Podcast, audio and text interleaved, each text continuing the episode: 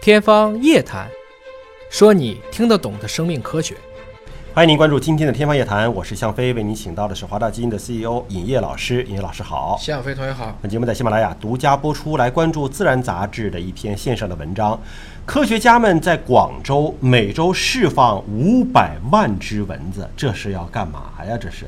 啊、这个我们现在夏天本来对蚊子就挺烦的了，它竟然每周还向空中释放五百万只，这个让我们有点猜不透、想不通啊！科学家们又在做什么疯狂的实验了吗？其实还是对蚊子进行赶尽杀绝。嗯，这次灭绝的蚊子呢，叫做白纹伊蚊，嗯也就是咱们说的花脚蚊子。这个蚊子最烦的就是它又传播登革热，又传播疟疾，还传播黄热病，包括寨卡，我们说的小头病。他们要赶尽杀绝，应该是消灭蚊子啊，而不是往自然界当中去释放蚊子呀。曲线灭蚊，嗯，因为他们放上去的都是公蚊子。哦，啊，我们以前也多次讲过了啊，什么蚊子吸血？母蚊子吸血，母蚊子什么时候吸血？母蚊子怀孕的时候好，那如果母蚊子不怀孕 呢？它就不吸了，是吧？所以就是说，啊、 只有孕期反应这才是吸个。很有意思的事情。这次科学家只投放的首先都是公蚊子，嗯，其次呢，这些公蚊子呢又可能会干扰雌蚊产生后代，最就开始不让它怀孕是吧？就是干扰它嘛。因为你知道蚊子除了害怕听见蜻蜓的声音，害怕听见什么的声音呢？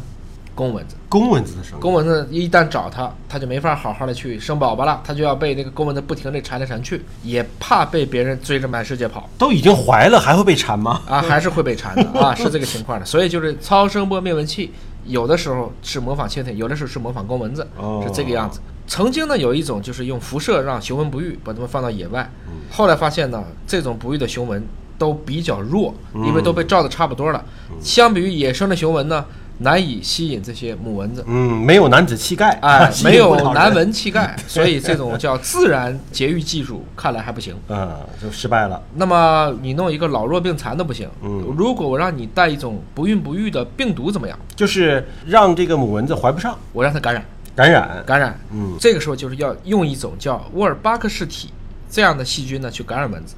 这个细菌首先证明了它对人体是无害的，嗯，但是它能感染非常多的昆虫，进而影响昆虫的生殖细胞，所以它让这些被这个细菌感染的雄蚊子，或者这些雄蚊子都得性病了。嗯这个性病就让你不育，放到野外，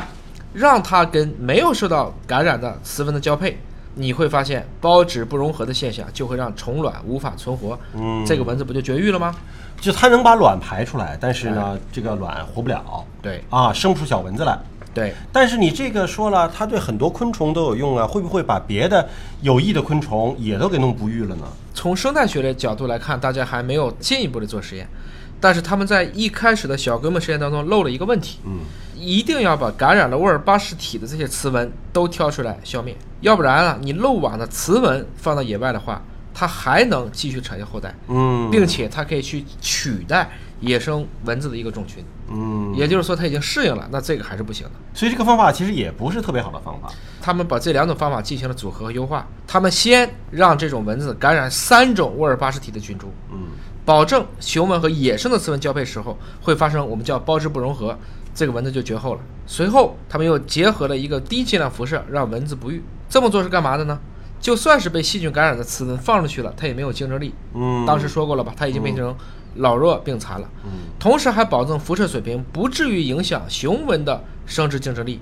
从而就使得它这个筛选的蚊子雌雄的压力相比于野外恰好找了一个合理的度。那么这种养蚊子的蚊子工厂产量就大增，每一周就产生了五百万只，要不就是被辐照诱变的，要不就是带了几种的这个沃尔巴氏体的这样的一个雄蚊子。所以这种方式应该叫做以蚊治蚊啊，用蚊子来治蚊子。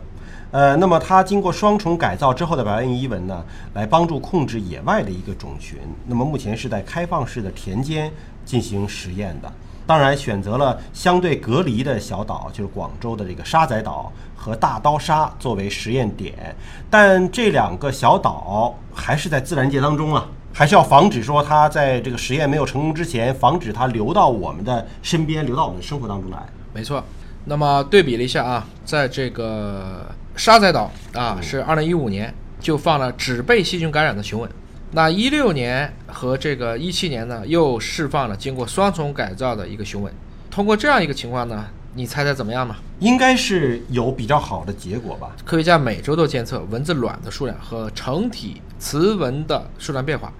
确实啊，目前的效果十分喜人。